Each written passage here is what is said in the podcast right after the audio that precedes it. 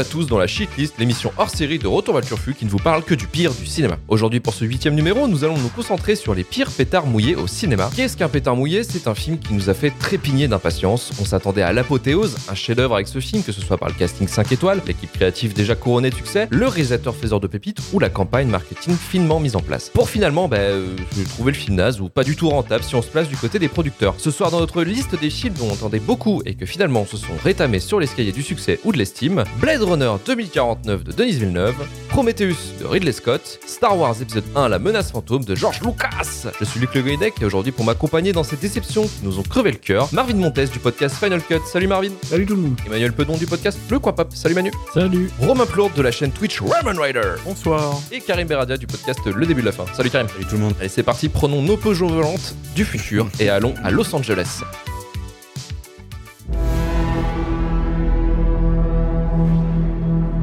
Les choses obéissent à un ordre. Voilà ce que nous faisons ici. Nous maintenons l'ordre. Le monde repose sur un mur de séparation entre deux classes d'êtres. Si nous disons à l'une d'elles que ce mur n'existe pas, nous récoltons la guerre.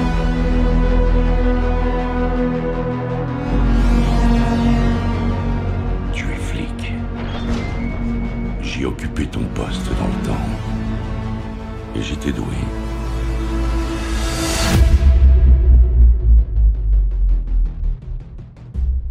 Je sais. Qu'est-ce que tu veux? Vous posez deux ou trois questions.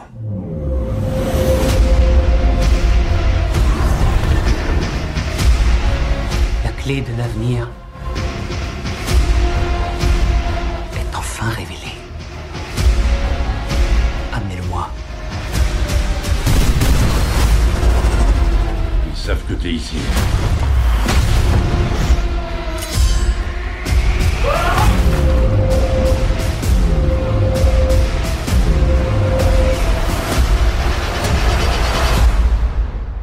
Blade Runner 2049 sorti en 2017, réalisé par Denis Villeneuve, mettant en scène d'un paquet de films cool comme Incendie, Ennemi ou Premier Contact, il met en scène la suite du film culte Blade Runner sorti en 82 et réalisé par Ridley Scott, qui a été la pierre angulaire de tout un genre, le cyberpunk. Sur un scénario écrit par Hampton Fetcher, responsable également du Blade Runner de 82, et Michael Green, le scénariste du formidable Green Lantern de 2011, Blade Runner 2049 nous raconte l'histoire de l'officier K, interprété par Ryan Gosling, un Blade Runner qui fait partie d'une brigade d'intervention de la police de Los Angeles qui doit chasser les réplicants, des robots sous forme humaine qui sont échappés de leurs conditions, de soldats ou d'esclaves ou de tepus. L'officier K vivait pépou sa vie avec sa waifu, interprétée par Anna Dermas, jusqu'au jour où il se retrouve dans une enquête qui va possiblement retourner le genre humain et réplicant. Blade Runner, l'original, a longtemps été considéré comme un film culte maudit, puisqu'à sa sortie en salle en 82, il s'était méchamment planté, que ce soit au box-office, mais aussi par les critiques pro. On se souvient tous de, de l'autre fou, là, de la nouvelle star, là, qui a pété un plomb en 82 au moment de sa sortie, là, sur les. Philippe Manœuvre. Philippe Manœuvre, ouais, sur le magazine Metal Hurlant. Pas que Philippe Manœuvre qui a pété un plomb, c'était les spectateurs aussi qui, euh, qui avaient jugé le film trop iconoclaste, mou et dur à saisir. Il aura fallu quelques années pour que le film commence à être réhabilité et reconnu comme chef-d'œuvre, notamment par, pour, son impact visuel et sa mise en scène incroyable. En plus d'être un échec à l'époque, le film a vécu une production chaotique, tension entre le casting, euh, dépassement de budget, burn-out de l'équipe technique américaine qui pouvait pas blairer le, le réel britannique Ridley Scott, et montage final imposé par la production rejetée par Ridley qui récupéra le bébé plusieurs décennies plus tard pour proposer enfin son final cut, enfin son final cut après euh, 35 versions sorties en 30 ans. Avec tous ces points, qu'est-ce qui fait que 35 ans plus tard, des producteurs sous la coupole de chez Sony greenlight un projet qui fait suite à un film certes adulé par nous, les cinéphiles, mais absolument zéro intérêt pour le grand public. Et je vais me tourner déjà avec Manu. Manu, tu vas nous expliquer qu'est-ce que c'est que ce bordel. Bonsoir. C'est une, une très bonne question. Bonsoir. Bonsoir, bonsoir. La réponse, euh, la réponse facile, c'est pour faire de l'argent. Mais tu soulèves en fait une, vraie question qu'on pourrait se poser pour tous les films de, ce soir, c'est quel est l'intérêt d'une suite ou d'un préquel ou, autre? Et je pense que en l'occurrence, Blade Runner 2049, c'est celui qui, euh, qui peut moins, le moins répondre à cette question parce qu'on n'avait vraiment pas en effet un grand intérêt à avoir une suite à Blade Runner qui était un film qui se suffisait à lui-même et qui euh, se suffisait dans son esthétique et dans les, dans les pistes de réflexion et de philosophie que ça lançait. Ici, en effet, tu le disais, c'est un projet un peu maudit, Blade Runner, je pense que le fait que ce soit maudit euh, donne un, un gros regain d'intérêt pour le film. Ouais, sûr. participe beaucoup à son côté culte. Parce que déjà il y a plein de versions donc ça permet de, ça permet de discuter ça permet de, de confronter les interprétations. Ici on a une production qui est beaucoup plus lisse et ça se ressent dans un produit qui reste beaucoup plus lisse. Je suis grand fan de Blade Runner c'est le seul film Blade Runner 2049 que j'ai vu tout seul au cinéma de ma vie. Ça va je vais toujours au cinéma à plusieurs et celui-ci j'étais en déplacement au moment de sa sortie. Mais je voulais quand même y aller des one alors je l'ai vu tout seul. Et grosse déception en fait euh, à la fin du visionnage parce que autant je trouve le film euh, techniquement techniquement parfait, très beau, euh, c'est très léché. Y a, sur la production, il n'y a pas grand chose à dire en fait. J'adore Ryan Gosling en plus, euh, j'adore Anna de Armas. Mhm. Euh, J'ai un peu, un peu plus de problème avec Jared Leto, mais à la rigueur, il est pas tellement dans le film, donc je parviens à m'en sortir quoi. Mais ce qu'il y a, c'est que j'ai vraiment l'impression qu'avec avec ce film, Denis Villeneuve a, a complètement bien digéré ce que ce qu'essayait de faire Blade Runner et a bien digéré ce- les œuvres qu'a inspiré Blade Runner. Sauf que derrière, euh, Blade Runner, euh, pour moi, inventait des choses et celui-ci n'invente rien. Et il invente rien sur 2h40, ce qui fait que le produit fini a beau être qualitatif, euh, je me fais un peu chier devant ce Blade Runner, alors que j'aime les films lents quand, quand ça a du sens, quand il y a de la poésie. Et ici, j'ai pas ressenti la poésie que ça a essayé d'insuffler. D'autant que d'autant qu'une bonne partie de- du milieu de l'intrigue concerne un- ouais, les, les origines potentielles de K et en fait quand tu grilles le truc dès le début le twist qui, qui est censé te finir le film je pense que c'est arrivé à beaucoup de personnes en plus parce que c'est plutôt évident dans les ficelles qui sont tirées Moi, je me suis fait avoir. hein, mais- ah ouais, tu t'es fait avoir? Moi, du coup, je me suis un peu fait chier, quoi. Je me suis un peu fait chier sur une bonne partie du film. Et je l'avais jamais revu depuis le cinéma. Et je l'ai rematé hier pour la première fois. Je me suis endormi. euh, juste, euh, fin. grand en fait. Je me suis endormi sur la, la fin de la partie Harrison Ford et Ryan Gosling quand, quand ils sont Ouais, attaqués. Ben, je me suis endormi là. Donc j'ai fini tout à l'heure. Et euh, en plus, tu finis sur, euh, sur un combat un peu nul et euh, du Jared Leto. Donc, euh, ouais, ça m'a laissé un petit goût amer en bouche encore, même au revisionnage. Je sais que ça reste un, bon film, le produit est propre, mais, euh, il, manque, manque un gros bout d'âme pour moi dans ce Blade Runner. D'ailleurs, ça fait penser, à un truc parce que c'est- marrant que tu dises que tu t'es endormi devant le film. Moi, je suis allé au cinéma, je l'ai vu en Day One aussi. On était 6, la salle était blindée. J'ai quand même réussi à dormir une demi-heure pendant le film. Mais sur la durée du film, c'est rien. T'es fou. Jusqu'à ce qu'il y, euh, y avait un pote, euh, il m'avait foutu un coup de coude euh, parce qu'on entendait ronfler en fait. Vous savez, que, vous savez que je me suis endormi que trois fois au cinéma. Je me suis déjà endormi au cinéma trois fois. Ah ouais, sur Et quel les film trois fois, vous savez sur quoi c'est? C'est sur les trois Hobbits. C'est mérité aussi, mec. On y reviendra peut-être un jour. hein. Euh, Il y aura un jour les, les, les pires hobbits. Ouais, les pires. C'est juste les trois hobbits. Il y en a trois. c'est ça. non, mais après, ce qui est bien, c'est que tu perds une demi-heure. Tu t'endors une demi-heure devant Blade Runner, vu ce qu'il raconte, si tu veux. Et te reste 5 heures de film après, Bah c'est non, mais nickel. de toute façon, t'as rien loupé. Ouais, Bah, c'est peut-être pour ça que je me suis fait avoir avec le Ryan Gosling en fait, qui n'est pas le héros euh, qui euh, semblait pouvoir être en fait. Donc euh, c'est peut-être pour ça que je me suis Mais fait je avoir. comprends parce que ce, le milieu de film, toutes les qualités qu'il a, il est dur. hein. Il est dur. C'est il y a un moment tu décroches. Ah ouais, non, mais et, et donc ouais, c'est l'élément où il retrouve son son identité et tu peux te faire twister. Ouais, ça je peux comprendre qu'il y ait plein de gens qui soient passés à côté. Mais bon, c'est une technique scénaristique, c'est un peu moyen quand même. T'es t'endormir pour mieux te twister, c'est un peu faible, tu vois. Surtout quand t'as le dialogue, euh, tous, les, euh, tous les créateurs mettent une part d'eux dans leur création et que du coup c'est la phrase qui me fait ok c'est toi.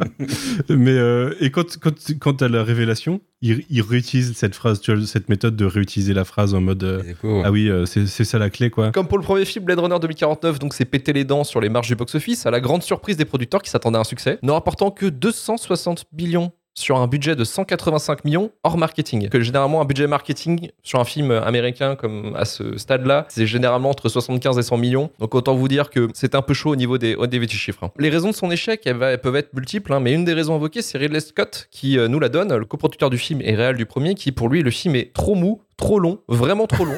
J'aurais viré 30 minutes. Hmm, tiens, tiens, tiens. Comme quoi, des fois, il dit pas que des conneries. Ouais, ça fait. Ouais, comme quoi Exactement mon sentiment, ça aurait été un très bon film de 2h15. Alors que pour la blague, le montage original durait 4 heures. Ouais, non. Ouais, mais ça, c'est un, ça, c'est un ours, ça s'appelle, c'est normal. non, mais c'est vrai. Zack Snyder tire là.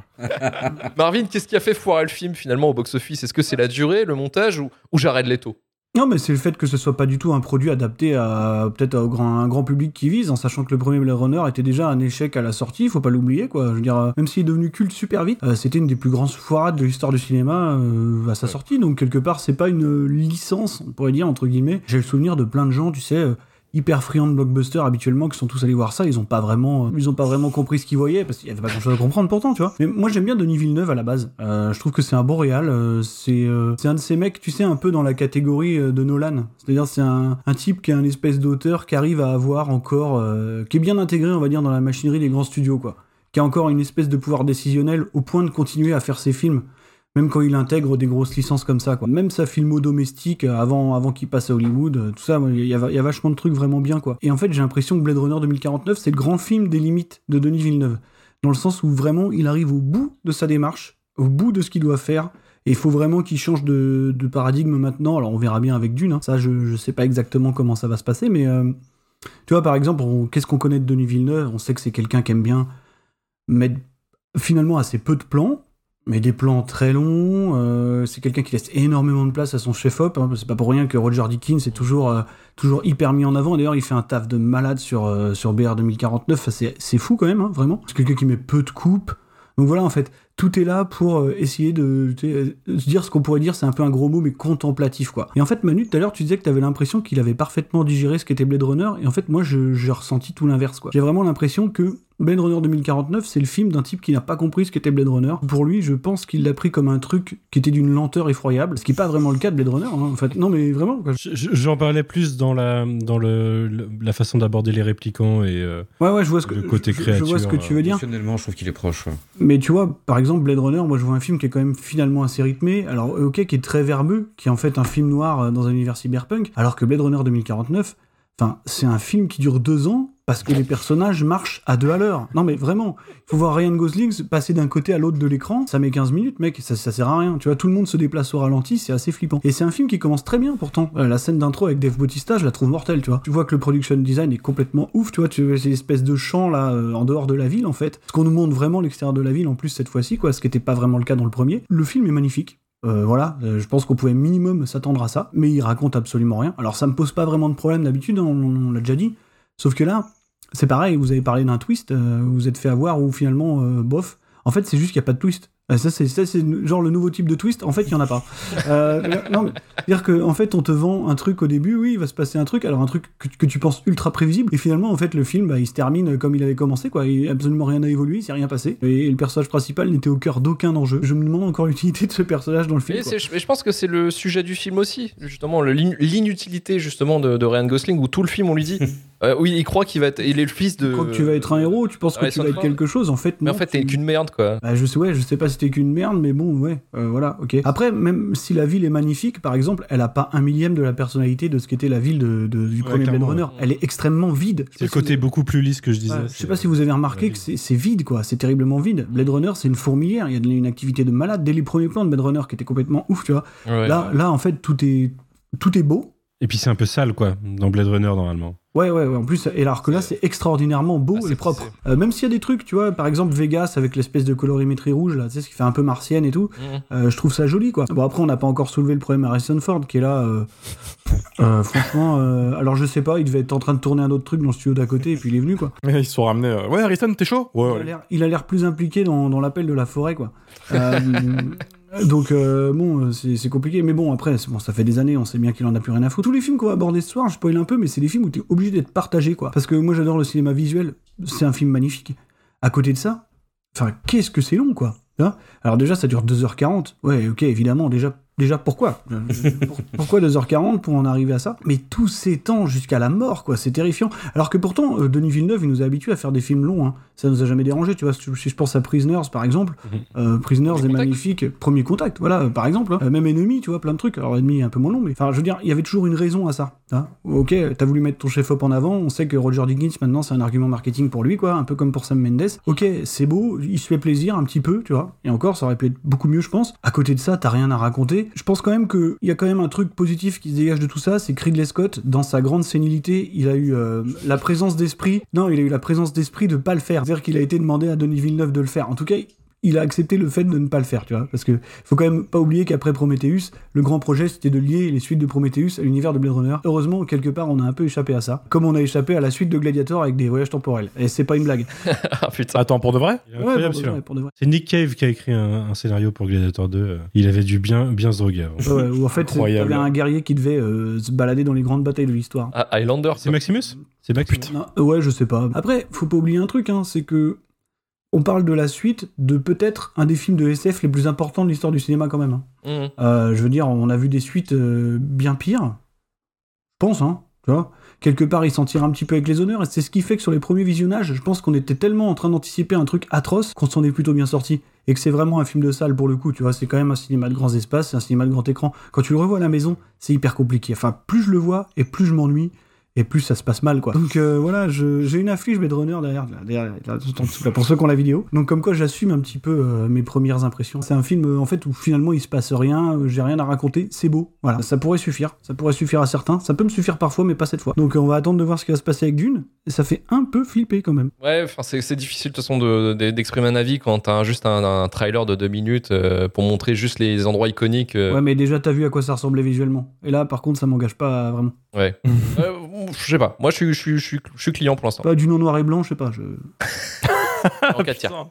Non mais on va voir. Hein. Blade Runner 2049 peut se consoler quand même avec deux Oscars. On en parlait hein, par rapport au travail de, de Roger Deakins. Il a eu le meilleur effet visuel et meilleure photographie. Roger Deakins, donc tu as dit, il bossait avec euh, Sam Mendes. Normalement, dernièrement, il a fait euh, 1917. Pareil, hein. Pareil, c'est un film de chef-op quoi. C'est un film de C'est chef beau, c'est beau mais c'est creux. Mais il était surtout connu pour, euh, pour avoir bossé avant avec les frères Cohen, notamment sur euh, No Country for All Men, qui est, euh, qui est un des plus beaux films d'ailleurs des, euh, des, des frères Cohen. En fait, il a, lui, il bosse que généralement avec une seule caméra et une seule équipe. Parce que généralement, en fait, faut savoir pour les blockbusters, il y a généralement 5 caméras, euh, 40 équipes euh, qui filment un peu tout. euh, en même temps sur différents sets. Et lui, en fait, il est plutôt dans le sens où euh, non, non, on va filmer euh, tranquille, euh, les gars, euh, voilà, on, le filme bien, on fait bien les trucs. Et en plus, il a fait, euh, spécialement pour le film, un truc assez quand même couillu, c'est qu'il a géré l'encodage aussi du film pour le faire en IMAX amélioré, en fait, pour vraiment en fait faire, bah, en fait, j'ai envie de mettre mon avant mon boulot visuel.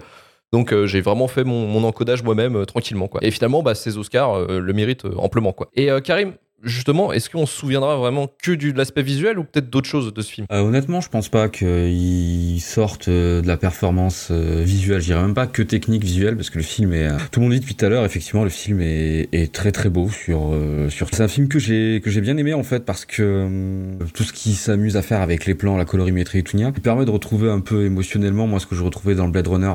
C'est-à-dire c'est cet effet un peu dilatation de temps qui te laisse de l'espace pour toi. Le souci du film, c'est qu'il utilise trop ça, et qu'il utilise des fois des moments qui sont vraiment pas utiles. Il y a vraiment des salles qui font 8 km. T'as vraiment effectivement des fois. Et c'est dommage parce que c'est pas tout le temps utilisé avec parcimonie. Après, euh, perso, moi, je veux dire, c'est ce film, je l'avais, j'ai tardé à le voir parce que je voulais pas le voir parce que ça sentait comme la suite qui pue. Voilà, en mode, euh, bah, si je si je l'ai pas vu, je peux dire qu'il n'existe pas.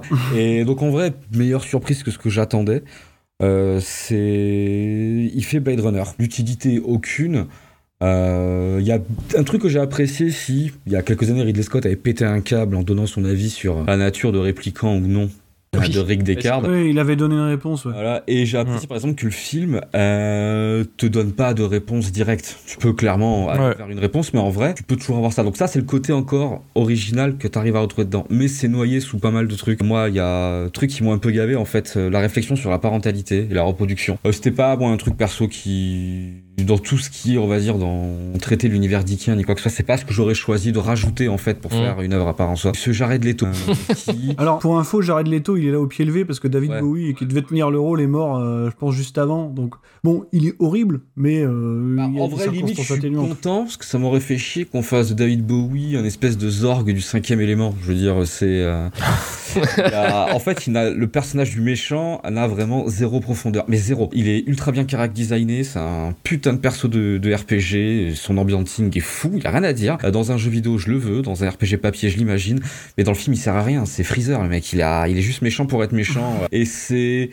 C'est con parce que tout le film on essaye de te faire rentrer dans le cerveau effectivement que euh, à toi de comprendre les choses. Il y a d'autres thématiques si la thématique de euh, la waifu, moi je l'ai trouvé intéressante en fait. Dans le premier Blade Runner, c'est- ben, c'était la- l'appropriation tu sais, de, de la création et l'idée qu'un répliquant lui-même est un outil maintenant pour faire ce que font les non-réplicants, enfin les humains. Je trouvais ça intéressant, tu vois. Après ça part dans des trucs, je sais pas, je suis moins fan. Ça donne des scènes qui sont cool. Pour une fois, il y a une scène de sexe dans Blade Runner qui n'est pas en mode viol et ça c'est Oui. bien. voilà, tu vois, C'est mieux que c'est mieux que le premier. donc ouais, donc en fait c'est un bon film, c'est vraiment c'est magnifique et il t'attrape, euh, il t'attrape très bien. Si euh, une très, pour moi une belle perf de la musique, même avec un Hans Zimmer qui était un peu inspiré. Oh là là. Ah non, non, non. Ah. Non, non, non, bah, je- j'allais, j'allais y venir. Elle, elle est transparente, euh, la BO. J'aime bien. hein. Ah, il y a des moments ça marche, il y a des moments ça marche. Enfin, perso, moi ça m'a pris et pourtant je l'ai vu sur petit écran. Donc voilà, Blade Runner en fait, je pensais chier dessus plus que ça, non. Après, c'est un film par contre, je vais vous rejoindre, il manque très clairement d'équilibre. Euh, il, est, il dilate le temps, mais comme je disais, mais pas des fois dans le bon sens. De, je vais euh, mettre du 10 points à Manu en mode 2h15, c'était bien, très clairement. si, quand même, petit kiff sur Ryan Gosling, je, je- j'aime cet acteur pour une raison inconnue. Donc, euh, Ah non, mais t'as raison, c'est plutôt un bon acteur. Alors après, je le trouve meilleur euh, avec un certain potentiel comique. Juste avant que Romain parle, il faut quand même juste rappeler un truc. Je sais pas si vous avez vécu la même chose, mais s'il y a bien un truc que Denis Villeneuve a du mal à filmer, et on l'a vu depuis un moment, c'est les scènes d'action. hum. Ah, donc, euh, reste RIP pour la scène d'action euh, à la fin, là, euh, tu sais, en bas de l'espèce de cascade, Ah, où tu ne vois rien, où tu Ouais, ne comprends rien, dur. tu ne sais plus qui tape sur qui. Donc, je sais pas s'il utilise une seconde équipe ou pas. Nul à Il chier. y une espèce de mode à un moment de tout tourner soi-même et de pas utiliser de seconde équipe. J'espère qu'il en utilise une, et s'il en utilise une, euh, j'espère qu'il va bientôt la changer. Euh, parce que, non, non, mais vraiment, parce que d'une, tu vois, c'est un truc qui va demander euh, quand même beaucoup d'efforts sur la scène d'action, et il a jamais été flamboyant là-dedans, ce qui est un peu C'est dommage. beaucoup plus ambitieux au niveau action que Blade Runner. Donc Blade Runner, bon, qui est pas, qui est pas un film qui se développe dans l'action. auraient hein, mais- pu virer l'action du film, ça aurait été très bien. oh. Non, mais c'est vrai, euh, il n'y en avait pas besoin dans, dans le précédent, il n'y en a pas forcément besoin dans celui-là, quoi. J'avoue. Ouais, c'est vrai. Mm, mm. Ouais, et puis il y a des scènes d'action un peu gratos. hein. Moi, je pense à la scène du bombardement, justement. Là, où, Ouais, mais dans- ouais, non, mais- Ryan Gosling dans sa Peugeot, c'est euh, c'est l'autre, euh, la- hum, comment dire, c'est celle qui Terminator. de Wallace. Ouais, ouais. C'est la- l'actrice Sylvia Walks qui joue ça, hein, qui joue Love, en fait. Et euh, elle est en train de bombarder euh, des mecs qui s'attaquent à Ryan Gosling euh, en faisant ses, ses ongles. Ah, ça, c'est Bon, euh, des charges blockbuster. Ouais, non, mais ça faisait un peu, ça faisait un peu aussi. On vit dans une société, tu vois. La meuf elle est en train de faire ses ongles, elle est en train en même temps de bombarder. Il y a Jared Leto, hein, du coup, on finit dans une société. Ouais, ouais, ouais, il y a ça aussi. Finalement, c'est un raccord avec Justice League. quoi. Super. Romain, euh, fait un, poursuivre. mot, un mot pour finir sur, sur le film. Alors, moi, je trouve que c'est une excellente bande démo euh, qu'on voit sur les télés à la Fnac. Vous savez, dans les télé C'est quand 8K, même ça me un peu semble dur. curvé là. Non, mais euh, j'aime le film. En fait, quand je l'ai vu en salle, j'ai adoré de base. Je te putain, c'est trippant. T'as des moments qui sont vraiment dantesques en salle, comme la première visite chez Wallace avec cette. C'est gigantesque, c'est jamais vu avant. Même pour du Blade Runner, c'est. C'est vraiment un truc, il, s'impose en mode non, je suis plus grand que le premier où c'est que des gros immeubles. Là, c'est une pyramide que tu vois même pas le bout. Et je trouve que c'est dans ce moment-là où le film vraiment est ouf. Et le revoir sur un petit écran, je trouve que ça a enlevé vraiment tout ce qui faisait euh, que le film pouvait vraiment s'imposer. Et un truc, c'est que pour moi, Blade Runner, le premier, c'était vraiment aussi le film de Vangelis qui donnait un charisme de fou à la ville et, et au film. Et là, euh, à part une grosse basse en arrière-plan, dans certaines séquences, t'as pas grand chose. Et en fait, du coup, t'as l'impression de voir une sorte de Blade Runner sans âme, dénué de, de vie, dénué d'âme. Ce qui colle un peu avec le thème du film au final, parce que c'est vraiment une société très robotisée, euh, avec euh, l'IA qui prend le dessus. On se questionne sur si au final, euh, ils sont pas si humains que ça. Enfin, c'est voilà. Mais euh, le contemplatif du film, en fait, te, te perd totalement. Et comme vous l'avez dit, c'est un excellent film de, de 2h15 euh, qu'ils ont étiré. C'est un peu un work print, en fait, je trouve. Un bout à bout, des meilleurs plans. Et ils se sont dit, ouais, qu'est-ce qu'on fait? Ouais, vas-y, au pire, on met tout, ils vont kiffer. Et je suis pas forcément fan de cet aspect euh, marketing. On en fait un truc très hypé parce que forcément, ce qui marche maintenant, c'est des gros blockbusters. Et, et au final, on se retrouve un peu avec l'inverse. c'est pas du tout, enfin, à mon sens, c'est pas du tout un blockbuster tel qu'on le conçoit maintenant. hein. Mais pas, pas du tout. Pourtant, ils ont quand même tenté le coup. Et là, je suis plus sur le côté fait. marketing que, que le film. Ouais, voilà. Te vend un truc assez dantesque pour au final une histoire assez minimaliste, très nihiliste au passage. Et ça, j'ai bien aimé au passage. Sur le côté, bah t'es qu'une merde. De toute façon, c'est pas toi l'héros et, et basta. Ouais, ça aurait pu être tellement plus dans certains trucs. J'ai beaucoup aimé le fait que on se questionne en fait sur euh, si Joy, oui, c'est Joy, Mm. l'intelligence artificielle a vraiment des sentiments ou pas, parce que c'est quelque chose qu'on commence un petit peu aussi à toucher nous dans notre euh, vie actuelle avec euh, l'IA qui commence à, se développer. Bon, de loin bien sûr. hein. En fait, Voilà. c'est Alexa, quoi. Ah, c'est ça, Alexa du, du turfu. Euh, je veux bien, hein. proche de ta Alexa, par contre. un petit peu, un petit peu beaucoup. Ah, ça, ça arrive. hein. Euh, et j'aurais vraiment aimé que le film développe ces, ces aspects-là parce que du coup ça fait un miroir avec nous. Mais euh, non, c'est pas faire partir dans un dans Jared Leto. Bon, voilà, on l'a déjà dit, Jared Leto. euh, il y a trois scènes et il fait que de la merde. Il dit balance en avant, en arrière et, et voilà. Euh, c'est c'est tout. Il sert à rien. Et d'ailleurs, t'enlèves son histoire du film, ça ça changera rien au film au Le final. problème, c'est que t'enlèves les trois quarts des sous-intrigues du film, euh, ça changera rien. Ouais, c'est clairement en fait, je trouve une sorte de moyen pour dire, eh, vous voyez Sean Young rajeuni en CGI, comment elle est belle? Et voilà, c'est tout. En fait, tu sais, c'est pour ça qu'on compare euh, souvent Villeneuve à Nolan, je pense, euh, dans certains, dans certains euh, groupes euh, obscurs. C'est parce que, si tu veux, c'est c'est pareil que Nolan dans le sens où c'est quelqu'un qui fait des histoires qui sont finalement d'une simplicité assez confondante et qui ont besoin de tartiner des caisses pour te raconter un truc hyper simple, tu vois, avec 40 000 sous-intrigues qui s'imbriquent et qui sont hyper tortueuses euh, pour au final raconter le truc le plus simple du monde. Ouais, puis les fans vont s'exciter derrière. Non, mais voilà. C'est- trop profond. C'est le blockbuster vraiment dans l'air du temps, c'est-à-dire qu'il faut l'intellectualiser à fond, alors que Hmm. t'as jamais besoin. T'as jamais besoin dans celui-là. De toute façon, on a tendance à intellectualiser aussi beaucoup Blade Runner au final. hein. C'est, je pense que, comme tu dis, il a pas compris le truc. On peut encore le faire si tu veux, c'est un film qui posait quand même des vraies questions et tout. Euh, Mhm. Là, là c'est vraiment un truc qui se veut un télo, mais vraiment, Mhm. tu vois, dans, dans le sens le plus péjoratif du terme, quoi. Au final, euh, bon, bah, pour raconter quoi Et Blade Runner se tient bien mieux d'un point de vue émotionnel, en fait. Ça, ça donne beaucoup au film. Ah, Bien sûr, bien sûr. Il est beaucoup plus froid, celui-ci, quoi. Euh, Après, j'ai quand même beaucoup aimé la, la performance du casting. Vraiment, bah, Dave Bautista, tu l'as dit tout à l'heure, c'est une introduction euh, géniale. Ouais. Ryan Gosling, bah, il fait son taf, hein, comme d'habitude. Harrison Ford, euh, Harrison Ford sur 10. Il paye ses impôts. Il s'en bat les couilles, ouais, voilà. euh, ce que je disais tout à l'heure, il est en t-shirt Quechua tout le long du film, il s'en bat les couilles. Mais ouais, c'est très beau, trop contemplatif. Ne va pas là où ça doit aller, je trouve, euh, et c'est un peu dommage. C'est beau, mais c'est chiant. Et C'était Blade Runner 2049 de Denis Villeneuve. Et c'est parti pour notre deuxième film de notre sélection avec Prometheus. Prométhéeus s'est posé. Jusqu'où iriez-vous pour avoir vos réponses? Que seriez-vous prêt à faire?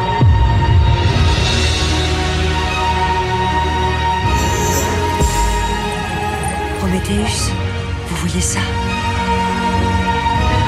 Dieu, mais c'est quoi? Ils avaient raison. Un signal. Comment ça un signal Un kilomètre à l'ouest du vôtre. C'est un bon ce truc là Il a l'air de. Il faut partir tout de suite Ouvrir de l'intérieur. J'ai un blessé. Il est passé dans ma combi. Ce truc est dans ma combi. Mais putain, mais qu'est-ce qui se passe là-bas?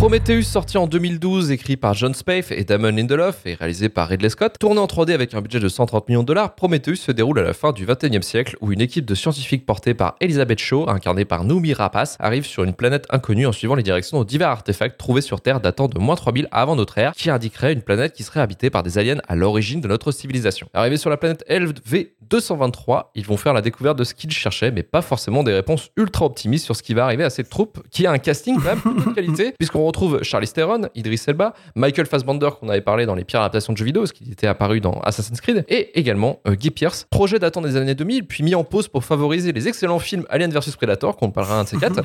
Prometheus a été un film attendu par le plus grand nombre, avec une promesse d'un film angoissant qui va nous éclairer sur les érogines des xénomorphes, ces monstres emblématiques de la pop culture. Prometheus fait office certes de préquel à, à la saga Alien, amorcée par Ridley Scott lui-même en 79, mais aussi le lancement d'une nouvelle trilogie de films autour de la thématique de la création de la vie par des espèces aliens. Alien fut un film emblématique de la SF moderne aux côtés de Star Wars et Blade Runner.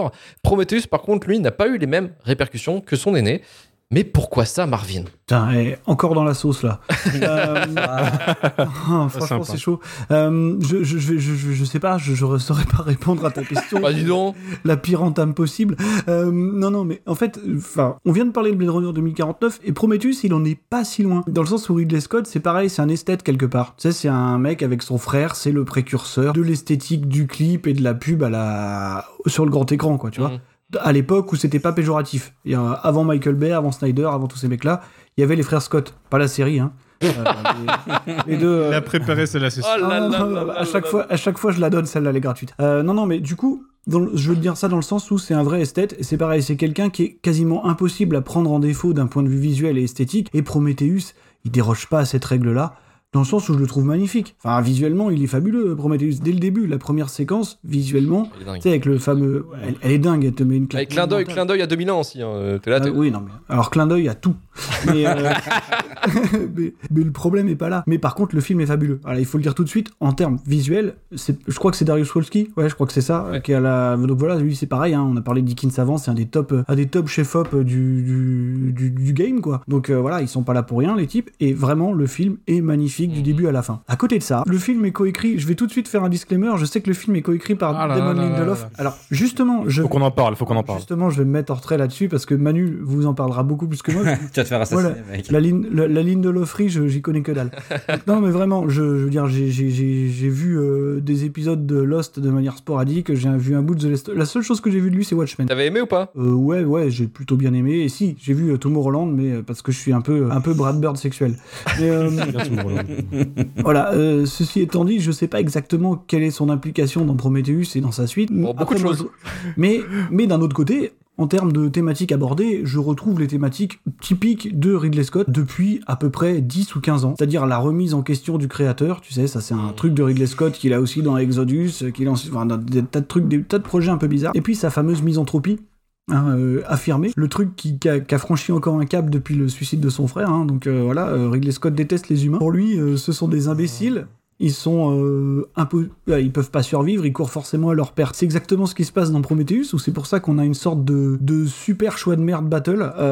Tu vois, où vra- vraiment, les gens font les pires choix possibles pour mourir de la manière la plus bête possible. Ouais, cool ou bête, comme vous voulez, quoi. Non, mais vraiment, et, et ça, ça c'est vrai que le film a été très critiqué là-dessus. Bon, il faut savoir que au, au- au fond, c'est un truc d'auteur, c'est un choix assumé. Tu vois, quand le mec enlève son casque euh, pour euh, se faire réduire ensuite en bouillie, bon, bah, c'est normal, c'est parce que Ridley Scott, euh, Ridley Scott aime pas les humains et il trouve qu'ils sont cons et il réagirait comme ça. Et peut-être qu'il a pas tort finalement. Après, le problème vient peut-être aussi dans la manière dont le film a été vendu. Euh, on l'a beaucoup présenté avant sa sortie comme en fait le préquel d'Alien. Direct en plus. Ce qu'il n'est pas en fait tant que ça. Euh, C'est-à-dire qu'il y a un semi-plan à la fin qui raccrocherait péniblement les wagons. Euh, à côté de ça, bon, il y a absolument aucune, euh, aucune considération pour. euh, pour ce qu'est le mythe un peu du xénomorphe, quoi, tu vois, qui serait la machine à tuer ultime, euh, et là qui devient une sorte de... Enfin, je vais peut-être pas spoiler Alien Covenant pour ceux qui voudraient le voir un jour ou l'autre, mais bon, voilà, je vais pas, je, vais pas me lancer là-dedans. En fait, le souci, c'est le même que, que Blade Runner 2049 plus 1000. C'est-à-dire que le film est magnifique, qui raconte... Alors c'est pas qu'il raconte rien, mais il raconte des choses absolument indigentes, quoi.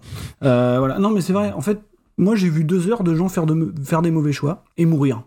Voilà. C'est à peu près tout ce que Ridley Scott m'a présenté. Euh, des gens qui cherchent leur créateur, qui cherchent leur père, tu vois, pour finalement que leur père, parce que encore une fois, dans la grande mise en entreprise de notre ami Ridley, leur père, qu'est-ce qu'il fait? La première chose qu'il fait quand il se réveille, c'est essayer de les buter. Euh, non, mais après, je veux dire, c'est c'est un point de vue qui se défend. hein. Mais voilà, je, je, je, je comprends pas. T'as vu les scènes coupées ou pas? J'ai pas vu les. Non, mais je. Parce qu'il y a des. Non, mais alors, j'y reviendrai après, parce qu'il y a des vraies explications dans tout ça, en fait.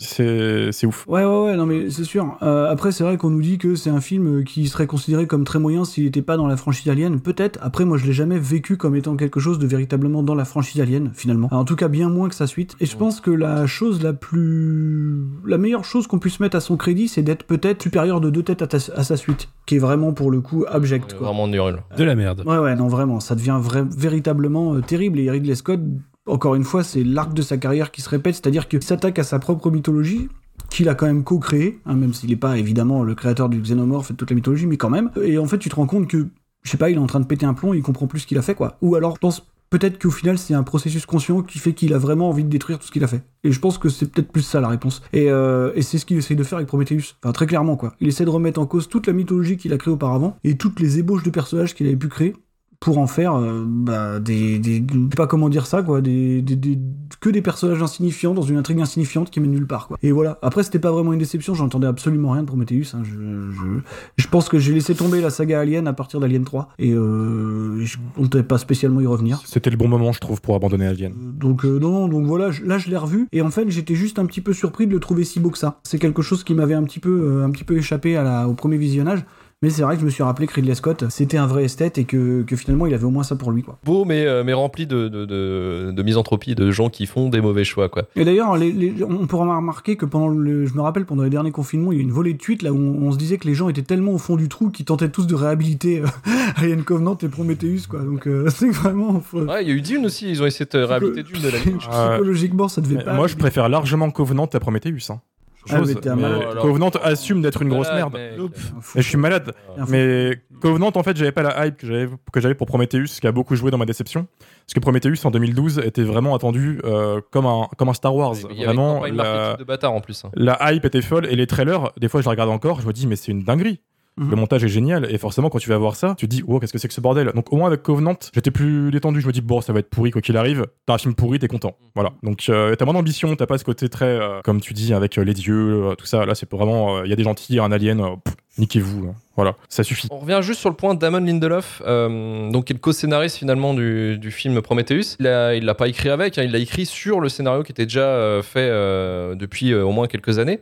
Et en fait, lui, là, ce qu'il a donné à Ridley Scott comme idée, c'est que, ben, en fait, techniquement, Prometheus, comme c'était écrit normalement, ça aurait été la suite directe, enfin le, le, le préquel direct, pardon, de, de Alien. C'est-à-dire qu'à la fin du film de Prometheus, techniquement, on aurait fini euh, euh, avec euh, un, un de l'équipage du L'équipe du Nostromo, voilà, qui, Qui rentre dans le euh, derelict. Exactement. Donc en fait, ça aurait raccordé directement avec le film de 79. Sauf que en fait, concrètement, il a viré pas mal de choses, euh, notamment des termes techniques qu'on pouvait retrouver dans Alien, euh, tous- toutes leurs conneries où ils sont en train de s'échanger sur des euh, trucs techniques pour se vraiment se mettre dedans en disant oh, putain on fait partie des scientifiques. Waouh. En fait, il a vraiment lui ajouté tous des, des concepts plus philosophiques euh, en essayant de même assez fumeux pour essayer de dire bah voilà c'est les spectateurs qui vont essayer de trouver les réponses à mes questions tout ça comme Lost, Damon Lindelof quoi. comme euh, comme The Euh, Leftovers. Il écrit des mots aléatoires et ça fait un scénario, il est bon. Oh, Calme-toi. Romain, calme-toi.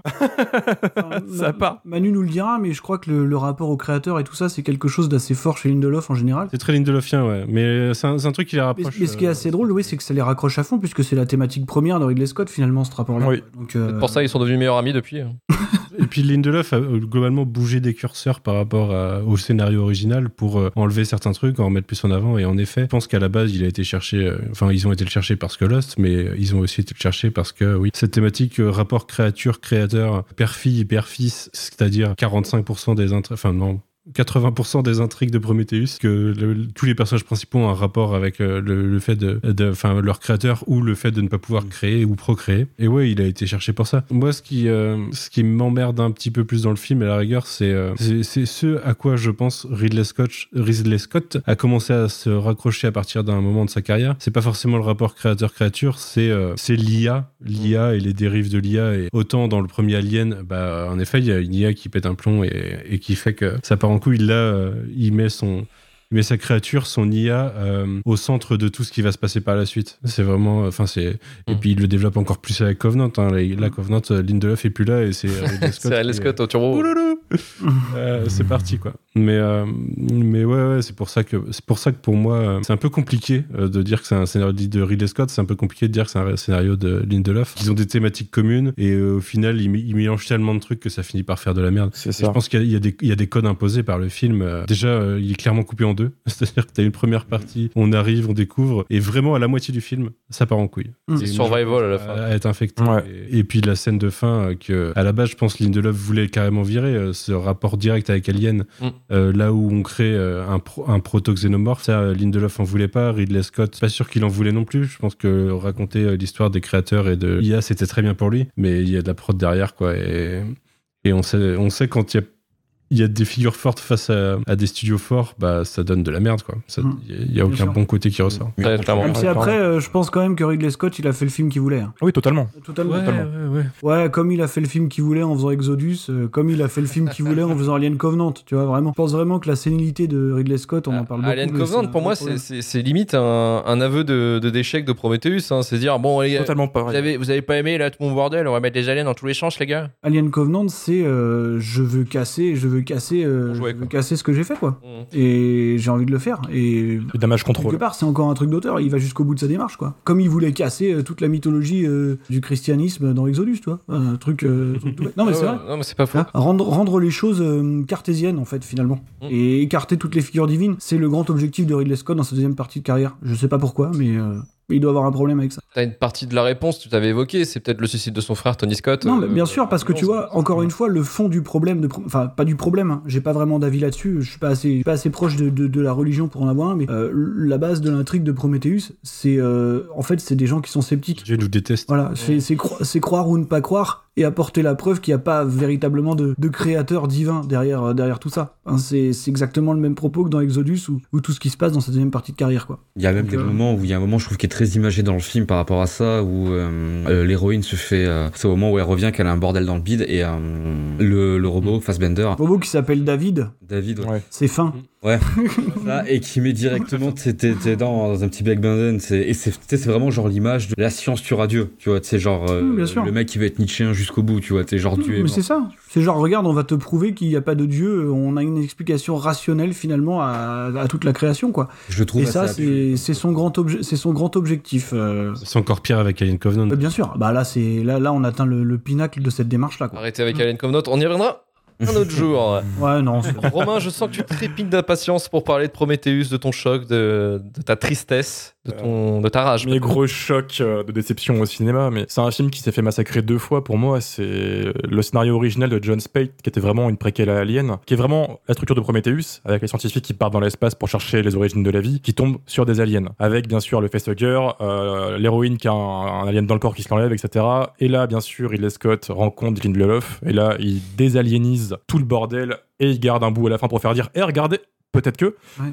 Mais de base, c'est un film beaucoup plus droit dans ses bottes et beaucoup plus euh, droit au but, qui partait moins dans des trucs un petit peu fumeux, comme t'as dit tout à l'heure, Marvin, et qui avait moins ce, ce défaut de se vouloir un peu plus grand que ce qui devrait être, je trouve, personnellement. Et le deuxième euh, massacre, pour moi, c'est au montage. Parce que Prometheus est réellement un, un très bon film de 3 heures coupé en 2 heures. C'est-à-dire que sur le Blu-ray, t'as vraiment 40 minutes de scènes coupées, plus d'autres scènes qu'on voit dans le making-of, plus un autre montage qui, a- qui est déjà en ligne euh, quelque part. Voilà. On voit le premier montage. Mais non, mais sincèrement, ils expliquent des tonnes de choses. intéressé au truc. Oui, c'est vrai. Non, mais c'est- Et Il y a beaucoup de- non, mais Il y a alors- quand même beaucoup de recherches pour ça. Ouais. Euh, j'ai longtemps été en guerre avec ce film. Pour moi, j'arrive toujours pas à digérer l'échec que c'est, donc j'essaie vraiment de savoir pourquoi. Mais pourquoi Donc j'ai Pourquoi Euh, la 20, la 20, c'est Century Fox, j'imagine. Euh, même pas, même pas. hein. Eux, ils c'est là, ils ont fait bah faites ce que vous voulez. hein. Et c'est Ridley qui a vraiment tout dirigé. Et il y a des plans de lui et de son monteur. En fait, euh, il est genre on coupe ça, coupe ça, coupe ça. Et tu vois vraiment le monteur dans Making of qui fait t'es sûr euh, Non, t'es pas. Ok, ok, let's go. Et on trouve en fait des tonnes de séquences explicatives de euh, pourquoi tel personnage va agir comme un con. Je prends Milburn qui va limite caresser un serpent alien en mode oh trop mignon. Il y a deux séquences coupées qui montrent en fait pourquoi est-ce qu'il agit comme ça parce qu'il trouve déjà des mini serpents avant. Il y a des preuves de vie sur la planète. Il est tout, content, tout excité. Donc forcément, il est dans cette euphorie sans arrêt. Il y a que des justifications à tout. Puis ils se sont vraiment dit. On s'en fout en fait, let's go. Bah les couilles, on met nos chauves géants là, ils vont kiffer. Et pour moi, le, le gros euh, fail, c'est euh, dans le casting, il y a euh, Guy Pierce qui a un maquillage de vieux dégueulasse. Mon vieux Guy Pearce. Et, euh, c'est c'est ça. Et en fait, on le voit jamais jeune. Aucune utilité en plus. On le voit Mais pas c'est ça, mais ils ont réellement tourné de tonnes de scènes avec lui jeune qui parle de ses expéditions et de la recherche de la vie euh, éternelle, euh, etc. sur un yacht. Et ils ont coupé ça, ce qui donne en fait ce personnage totalement moche. Déjà, faut avouer, le maquillage il est dégueulasse. hein. Le film il est magnifique, mais là il fait plastoc, le, le- le vieux. Et ils ont coupé une séquence où il dialogue réellement avec l'ingénieur quand il se réveille, où il explique qu'il veut lui aussi la vie éternelle et qu'il a créé aussi un android. Regardez-le, c'est moi qui l'ai fait, etc. Et l'android lui dit genre clairement, ben je m'en bats les couilles, frère, vas-y nique ta mère. et hop, il- et là il, il se fight. Et le dialogue avait l'air bien. La séquence, elle est en ligne, je vous invite à aller la voir parce que réellement, l'ingénieur le regarde en je m'en fous, clairement. Et ça justifie vraiment tout ce côté nihiliste au final parce qu'il cherche leur créateur et le créateur s'en fout complètement. Quoi. Il leur fait un gros dos d'honneur, comme tu dis, euh, Marvin. Et euh, voilà, il y a vraiment des trucs qui sont géniaux. fin, il, part- il est part pour les niquer, les humains. Ouais, Oui, ça. voilà, Lui, il, s'en lui, les son couilles. but maintenant, c'est d'aller détruire la- l'espèce humaine, quoi. Là, c'est, Oui, on est là, quoi. D'ailleurs, le ça. film nous dit qu'ils ils ont voulu repartir, détruire l'humanité il y a 2000 ans. Exact. Niveau, euh, ni- niveau symbolique. chaud. C'est beau. C'était chaud. Niveau symbolique de qu'est-ce qui se passait il y a 2000 ans. euh, Hum. Ce qui est encore plus marrant, c'est comment tu vas savoir euh, comment vont se terminer les, comment ils- les ingénieurs dans Alien Covenant. Comment ça va être traité? Le damage control. Une vidéo YouTube. une séquence YouTube en mode ouais allez pff, ouais c'est bon. Puis il y a ce défaut de, de- de rythme qui fait qu'en fait au bout d'une heure tout d'un coup on a un creux avec euh, plusieurs scènes euh, de dialogue dans le vaisseau où on se fait chier à mourir. Puis d'un coup ça part où t'as tout le monde tout le casting que tu pensais important qui disparaît sans vraiment de raison. Le pilote qui fait ouais je me suicider vous êtes chaud? Ouais allez pourquoi pas? Let's go. Ouais, je en vrai sais pas, bordel. euh, je suis pour le fun euh, c'est c'est ça et moi un truc qui m'a un petit peu dérangé c'est que pour un film R-rated aussi donc interdit aux moins de 17 ans aux États-Unis on a eu un montage PG-13 donc tout public Et ça, c'est devenu un truc, euh, ça, c'est devenu un truc marketing. C'est comme Mortal Kombat il y a quelques, il y a quelques mois. euh, C'est, Exactement. Et c'est terrible parce que pour un film qui, qui se veut quand même un peu violent, un peu gore, c'est ça n'ose jamais montrer euh, en fait ce que ça veut montrer, ce que ça devrait montrer. Alors que Alien de base, même si ça veut pas trop assumer le lien, c'est quand même bien dégueulasse. Bien sûr. Et là, on a quand même littéralement une séquence d'une fille qui s'ouvre le bide pour sortir un poulpe extraterrestre Mhm. sans une goutte de sueur, quoi. Puis elle s'en fout. Puis après, elle sprint, hein, elle s'en bat les couilles. Hein. C'est Oh, mais y a pas de attends, euh, le progrès de la médecine, tout ça, quoi. Mais, euh, Ah bah évidemment, mais je suis pas, je suis pas contre. Après, j'aimerais aussi revenir sur un point important. On va partir dans le lore de Prometheus, que ça a établi et dire le bordel, parce que il y a ce liquide noir qui a été introduit par Lindelof, qui n'est pas dans le scénario C'est original. l'enfer. C'est Qui l'enfer. est un peu une sorte de ta gueule c'est magique, on s'en fout. c'est un peu une justification à tout. Et les scénaristes des comics qui ont suivi pour justifier un peu tout ça ont tellement galéré que l'alien qui sort à la fin du bid là, de l'ingénieur, est-ce que vous savez à votre avis ce qui devient dans les comics? Bah, non. Mais en fait, c'est ce que je me disais parce que je, je me, je me posais pas la question, mais c'est que je me disais que justement, Il reste sur sa planète tout parce que ce proto-alien là, Hmm. théoriquement, du coup, il a plus aucun lien avec les aliens créés euh, dans Covenant. Ah, Rien du tout. Et si vous voulez tout savoir, pour vous dire à quel point les scénaristes ont give up face à ce choix de scénario de, en fait, désaliéniser, mais en aliénisant un petit peu, cet alien devient une montagne. Oh là là. C'est marrant ça. Ok, d'accord. Ouais, ouais. Ah ouais. Voilà. Ah, mais c'est Il bien. devient une montagne. Ok, bah merci. Il Romain. grossit. Euh, C'est cool. Il y a des tonnes de comics qui ont tenté en fait de combler les trous et de rejoindre avec Alien et Predator. Et c'est incroyable. Tu vois des gros ingénieurs qui tapent des Predators en mode ouais, nique ta mère et ça se fight partout, etc. C'est marrant parce qu'ils ont un potentiel physique quand même, les, les ingénieurs. Tu vois, ils sont, ils sont. Ah, ils ont tous un. Ah, mais clairement, clairement. Et c'est fun parce que les scénaristes sont vraiment dit Bon, c'est bon, il a fait de la merde, qu'est-ce qu'on peut faire? Et puis après, il y a eu Alien Covenant qui est un véritable aveu d'échec de tout ça en mode Bon, les gars, on a un peu forcé. Alien Covenant, il, Désolé. re- il re- il reprend la même démarche de Prometheus par rapport à Alien, mais seulement deux ans Mm. plus tard, deux ou trois ans plus tard. Dans le sens ça. où déjà, Alien Covenant, il a envie de ruiner Prometheus, quoi. Euh, Ah, mais totalement. Déjà, euh, le- la démarche euh, précédente, quoi. Et il l'a assumé, après, même le personnage de Rapace, euh, il le fait sauter euh, Oui. sur un demi-plan dans Covenant. Rien qu'à assumer, hein, il garde Fassbender. Et d'ailleurs, pour moi, c'est vraiment quand Prometheus rejoint Alien Covenant au milieu de Covenant que le film part en couille. Ouais, bien sûr. On passe d'une série B euh, chill à une série B prétentieuse, du coup, parce que David repart dans ses trucs. Un euh, slasher de merde. c'est ça, euh, avec de la flûte. voilà. Là, c'est là, c'est laborieux, mais c'est beau. Karim, pour finir, euh, Prometheus, est-ce que tu as des choses à ajouter ou non, on peut passer par la suite euh, Euh, directement là? Bon, pas grand chose. Si, il y a juste un truc qui m'a fait kiffer. Il y a rien à rajouter. Vous avez tout dit. C'est juste que je, ça- je me suis imaginé en fait que Ridley Scott avait fait ce film parce qu'il avait entendu parler de la théorie des anciens astronautes. La Mhm. théorie qui dit que c'est euh, une vie extraterrestre qui aurait apporté la vie sur Terre. Ah oui. c'est Prometheus. Et j'ai imaginé pendant trop longtemps euh, Ridley Scott sur des sites obscurs en train de parler avec des vieux complotistes. Sur des skyblogs. Ce qui pourrait expliquer pourquoi il essaie, il essaie d'en mettre partout dans son film et mettre de la symbolique euh, un peu trop vénère, tu vois. Euh, voilà, c'est le truc que je rajouterais par rapport à Prometheus. Le reste a franchement été tout dit, quoi. Voilà, un enfer euh, total euh, pour la plupart d'entre nous, euh, malgré qu'il soit beau. hein. On n'a pas arrêté de le dire que c'est Ah, Est-ce qu'on l'a dit qu'il était beau? Oui. Oui, bah voilà, maintenant c'est bon, on peut arrêter. Euh, voilà, c'était Prometheus, c'était euh, formidable, une expérience encore euh, euh, qui nous a mis sur le cul, on va dire. hein. Allez, on va pouvoir passer maintenant à la suite et euh, peut-être euh, le plus gros film, Qui nous l'a mise dans le cul. le plus gros film de cette sélection, celui-là auquel je pense soirée. on va peut-être pouvoir rester euh, trois quarts d'heure, mais j'espère pas quand même parce que c'est quand même assez long. Et c'est parti pour Star Wars.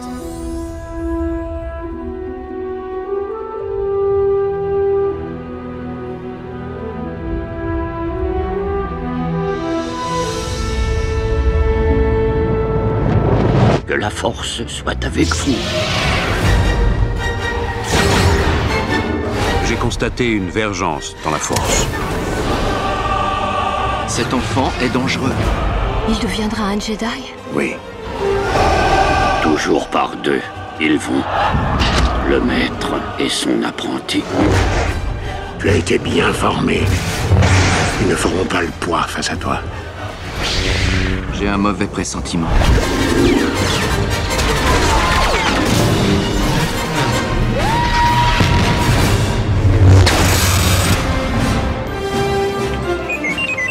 Les voyages dans l'espace m'ont l'air très périlleux.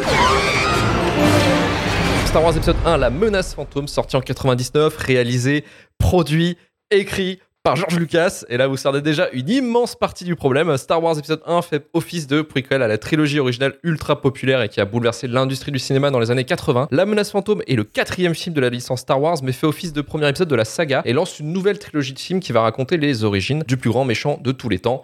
Dark Vador. Ce film raconte l'histoire de deux Jedi, euh, 32 ans avant les événements du premier film, Qui-Gon Jinn interprété par Liam Neeson et un jeune Obi-Wan Kenobi sous les traits de Ewan McGregor, qui suite à une négociation foirée entre un conglomérat de commerçants et la princesse de la planète Naboo, interprétée par Nathalie Portman, vont se retrouver plantés dans une planète désertique au nom de Tatooine. C'est ici qu'ils vont rencontrer un petit bonhomme insupportable bourré de midi-chloriens au nom de Anakin Skywalker. Star Wars La menace fantôme s'est fait attendre puisqu'il sort 16 ans après le retour du Jedi qui a clôturé la première trilogie et sorti en 83. L'attente et la hype a porté ses fruits puisque le film a été attendu par toute une immense armée de fanboys et également du grand public qui ont grandi avec les films des années 80. Le pari a été gagné haut la main puisque le film a fait un succès absolument maboule à l'époque. Pour un budget hors marketing de 110 millions de dollars, il a récolté au box-office mondial quasiment 1 milliard de dollars. Un succès immense certes, mais pourquoi se trouve-t-il ce soir dans notre shitlist? Et je vais me tourner tout d'abord vers Karim. Alors déjà tout à l'heure tu parlais de, de Horde et de tribus qui attendaient Star Wars. Moi j'en faisais partie. Euh, 99 j'ai 14 ans. Ouais j'étais prêt. Hein, je veux dire entre les Picsou Magazine, les céréales, la télé, euh, ta mère, la radio. Est-ce que tu y es T'es prêt? Voilà. Il y a Star Wars. J'avais eu en l'occasion de refaire les, euh, éditions refaites avec la nouvelle, euh, des nouveaux effets spéciaux qui étaient sortis quelques années avant le remaster. Donc ouais j'étais chaud. Et en fait bah, Star Wars euh, la menace fantôme c'est un film qui genre déjà je l'ai vu beaucoup trop de fois et qui j'ai un avis qui a vraiment évolué avec le temps. J'ai eu un avis euh, de 14 ans, c'est très bien parce que voilà. Puis ensuite euh, j'ai été étudiant et je me suis fait attraper dans la mouvance de c'est un bon film parce qu'il est bien fait mais c'est un mauvais Star Wars parce qu'il apporte que des trucs de mer. Hashtag midi-chlorien, hashtag Jar Jar. Et puis je l'ai re-revu ces derniers temps, je l'avais re-revu avant le podcast et c'est devenu en fait un mauvais film en soi en tant que film mais pas si mauvais dans la lignée de Star Wars parce que j'ai fait la dernière trilogie et que je pense qu'il faut savoir prendre du recul sur pas mal de choses. J'ai pas grand chose en fait à dire parce que j'ai plus d'avis. Euh, connais beaucoup trop par cœur. Terrible. Ah ouais, c'est. Il t'embrouille le cerveau, quoi. Ouais, allez, pour faire synthétique, c'est un film genre qui est vieux, mais ça passe. Mais il commence, commence à faire quand même très très vieux. Ouais. Euh, pendant très longtemps, j'ai été vachement partagé sur le côté euh, l'histoire politique de merde et le nombre de sous-intrigues politiques euh, vraiment pourries qui en fait avec du recul te disent bon bah ça peut construire un lore quelque part donc c'est pas si mal. Mais après le rythme m'a foutu, le film est chiant. Euh, on fait parenthèse Jar Jar, ce personnage est insupportable, mais pas parce que Jar Jar, parce que je sais pas pourquoi ils l'ont mis autant de fois en fait. Parce que son utilisation. Ouais, j'ai rien contre lui, il est très drôle hein, en soi peut-être à la base, mais j'en peux plus. Cet enfant, donc je refuserai d'apprendre le nom qui joue Anakin. Euh, De toute façon, Anakin Skywalker, dans tout ce que s'y sera traité, est un personnage insupportable. Sais pas comment ils ont fait le cast pour ce personnage, je sais pas comment Lucas voyait ce personnage-là, je sais pas ce qui s'est passé. Il a toujours pris des acteurs qui étaient genre, euh, je sais pas, à bannir, j'en sais rien. Bah, C'est que c'est un très mauvais dirigeant euh, d'acteur. De base, il sait pas diriger les acteurs. Il y en a pas. Il y en a pas de toute façon, tous les acteurs sont morts. Je veux dire, ceux qui sont pas mal, ceux souvent qui sont en costume, déjà. J'ai connu beaucoup de gens qui se branlaient un peu sur euh, Qui-Gon Jinn et euh, même sur Obi-Wan Kenobi. Bon, en vrai, euh, voilà, c'est des, je les aime bien, moi, les acteurs, tu vois, mais en vrai, en termes de jeu, il y a, il y a pas grand chose. Ah non, Donc c'est un film qui, euh, même Nathalie Portman, elle est morte dedans, elle. tu vois. Enfin, tous les, tous les acteurs sont un peu morts dedans, eux. Elle est revenue d'ailleurs euh, rétrospectivement sur, euh, sur le film. Elle a dit que c'était le pire moment de sa carrière. Ouais, mais euh, sans ça, elle a pas de carrière. Oui, voilà, c'est C'est ça, c'est Elle a ça. porté des robes de ouf, chapeau, parce que je pense Bah, c'est aussi c'est a Star Wars un peu 2, surtout, elle a porté les, les robes de taré. Mm. Après, quand même, euh, cette, euh, cette nouvelle trilogie, donc le départ de cette nouvelle trilogie, elle a apporté des trucs qui sont factuellement cool, euh, des vrais combats au sabre laser. Alors là, pour l'instant, c'est pas encore trop ça, euh, mais ça viendra un peu plus dans la suite. Et la musique, la musique a grave évolué, en fait, grâce à John Williams. John Williams. John Williams. Et c'est cool. Donc, euh, Star Wars épisode 1, la menace fantôme, c'est devenu même plus un film de Noël pour moi. Je crois que je n'en peux euh, vraiment plus. C'est, mais je crois qu'il fait partie de mon ADN. Et je peux clairement pas dire que non plus c'est un film de merde parce que si tu l'as déjà vu 20 fois dans ta vie, tu peux pas dire que c'est un film de merde. Ah, c'est une très bonne question, ça. C'est une excellente question à se poser, finalement. Tu connais Doom Bah, je te tends la perche en fait là-dessus, tu vois. Ouais, ouais, c'est ça. Parce que te faire du mal d'un an en année, tu comprends pas pourquoi, mais tu le fais. Et alors, est-ce que c'est vraiment se faire du mal en fait, tu vois, je veux dire? C'est bah, Pas cathartique. Ouais, c'est peut-être ça finalement. ouais. Si Lucas est revenu sur la saga Star Wars aussi longtemps après le dernier film, c'est euh, c'est ce qu'il n'avait pas envie de se remettre en fait aussi vite dans le pétrin qui était la production d'un film. Et on s'en souvient quand il a fait, euh, quand il a réalisé, euh, pris à, à bout le bras le, le Nouvel Espoir. Il en a chié sa race. hein. Il est tombé malade, il a fait des crises de panique. Enfin, il, il en pouvait plus. Quoi. Il est au bout du, au bout du roule. Mais le regain en fait de popularité de la licence dans les années 90, notamment avec euh, l'émergence des comics Dark Horse, Dark Horse pardon, et les romans de Timothée, euh, Timothy Zahn, ainsi que le développement des effets numériques euh, maintenant appelés les, les CGI, euh, bah, Lucas a vu une opportunité de se relancer dans la saga. Justement en reprenant son histoire des, origines de Dark Vador euh, qu'il avait depuis en tête euh, dans les années 80 quoi. Et au départ, Lucas ne voulait pas reprendre le poste de réal. Il voulait le déléguer la réalisation. En fait, il a proposé à plusieurs réals qui sont plutôt connus hein, dans la pop culture, Robert Zemeckis, Steven Spielberg et Ron Howard, et tous ont refusé. Ils ont dit que ça devait être lui-même qui devait s'occuper de la réalisation du film. Tu te Et- démerdes. Voilà, tu te démerdes avec ta connerie. Et Romain, est-ce qu'on aurait kiffé que Ron Howard s'occupe du film finalement? Bah, vu ce qu'il a fait récemment, on va dire non. hein, voilà. faut, faut être honnête. C'est un très bon faiseur et euh, son style ressemble à celui de Lucas au fond euh, sur bien des aspects, mais, euh, mais non. Moi j'aime bien en fait le côté. ça, ça rime en fait parce que La menace fantôme pour moi ressemble beaucoup à l'original dans le sens où c'est un film qui a vraiment amené énormément d'avancées te- technologiques. Technologiques, j'arrive pas à articuler, désolé. Dans le sens où c'est un des premiers personnages motion capture, Jar Jar, malgré la lourdeur du personnage, c'est une prouesse à l'époque de malade avec beaucoup de, de décors numériques, quelque chose qui était assez inédit à l'époque. C'est une des meilleures BO de John John Williams aussi. Je suis un peu comme toi, euh, Karim. Bon, moi, quand il est sorti, j'avais 5 ans. Euh, désolé, hein, mm, voilà. euh, Donc, moi aussi, c'était vraiment le film pour gosses. Bon, je capte rien parce qu'il y a beaucoup de politique, euh, comme on le dit dans, dans le chat. Tu comprends rien. D'ailleurs, même maintenant, je comprends toujours rien. hein. Les blocus de la séparation du, de la fédération du commerce, ça, on s'en ça, ouais. Ah, fout complètement. ouf, ça, C'est un truc de malade. Et ça, c'est très bien résumé par George Lucas lui-même dans le making of, qui regarde le premier montage du film avec son équipe et le producteur. Ils sortent, ils parlent pas. C'est filmé comme un épisode de striptease. Vraiment, il y a, il y a rien. Et, et tu vois juste George Lucas qui, qui, qui regarde son producteur, Rick McCallum, et qui dit euh, Peut-être que j'en- j'en ai un peu trop fait à droite à gauche là. et euh, pour moi, c'est vraiment ça, la menace fantôme. C'est que le film ne savait pas trop où il devait aller, et donc il y en a plusieurs intrigues. Donc Anakin, les Blocus, Naboo, la Reine, les Jedi, le Conseil, Obi-Wan qui sait pas où est-ce qu'il veut aller, Qui-Gon qui sait pas trop ce qu'il veut comme maître. Plein d'arcs narratifs, si tu veux, qui se chevauchent, qui sont soit trop longs, soit pas assez longs, qui fait que ça fait une sorte de, mix euh, un peu étrange euh, où tu passes de grosses scènes de baston dans le désert à des débats politiques bien bien chiants, avec un Samuel Jackson qui se fait chier tout le long du film, qui sera enfin utilisé dans, dans la suite. Non, pour moi, c'est vraiment pas aussi honteux que beaucoup de gens le disent. Je peux comprendre un peu le, le coup que les fans ont pris à l'époque. Voilà, récemment, j'ai vu Star Wars 9 et j'ai compris ce que ça fait de se faire manger un mauvais Star Wars quand t'attends un Star Wars. Je trouve pas ça pire. hein. Voilà, c'est pour moi c'est bien mieux, hein, je trouve euh, Menace Fantôme. Pas sûr. hein. Ouais, non. euh, Euh, non, je le trouve non, beaucoup non. plus regardable. Calmez-vous là. Oh. Non. Les gars, non, non, j'ose. Il y a Oh. des séquences dedans que je trouve exceptionnelles. La course des modules est incroyable. Ouais. Même, et le combat avec Dark Maul à la fin, mais c'est que du plaisir. La baston Gungan Droid, tout ça, euh, voilà, bon, c'est un peu vieilli, bien sûr, parce que voilà, bon, les cornes de Dark Maul, on voit qu'il y a du scotch qui tient, hein. c'est dire euh, l'état du, du film, hein. bravo George au passage. Mais ouais, moi je trouve que c'est un film qui a apporté énormément aux, aux blockbusters et au cinéma, et il mérite vraiment pas cette euh, haine. Pour moi, le Star Wars qui mérite de prendre cher, c'est sa suite, parce que du coup, là, il y a plus rien. Il y a plus même plus l'avancée, euh, il y a un bas des Ah non, le coulisses, 2 euh, il est drôle. Il est drôle dans sa nullité. Malgré Avec, lui. oh, le sable. Je peux faire large. Euh, j'ai toujours un peu aussi une dent contre les fans de Star Wars, donc je m'en veux, enfin, moi-même, parce que j'en suis un, donc peut-être que je me déteste au fond. hein. Mais euh, euh, les gens se sont rués sur ce pauvre Jack Lloyd qui avait 10 ans à l'époque. Ça, c'est horrible. ça. Évidemment, Ouais, ouais, é- évidemment, il, il joue mal parce que le pauvre, il est pas dirigé, et en plus, il a des, des dialogues euh, pourris, genre Est-ce que vous êtes un ange? Et C'est bon, d'accord. Il, pouvait- il pouvait pas bien faire un truc. Il pouvait pas s'en sortir, le pauvre. Pas des dialogues si pourris que ça pour un gamin de 10 ans. C'est c'est ça, et euh, qu'il soit fait déchiqueter vivant euh, par les fans. Pareil pour Ahmed Best, qui joue Jar Jar Binks, qui a fait une dépression, qui a fait se suicider au passage. dire. Jack Lloyd, il a quand même fini en HP, il s'est fait diagnostiquer un dédoublement de la personnalité il y a quelques Oui. années. quoi. Non, mais vraiment, quoi. C'est c'est dire, c'est dire au final, euh, qu'est-ce qui est le plus nocif, la menace fantôme ou, ou les fans?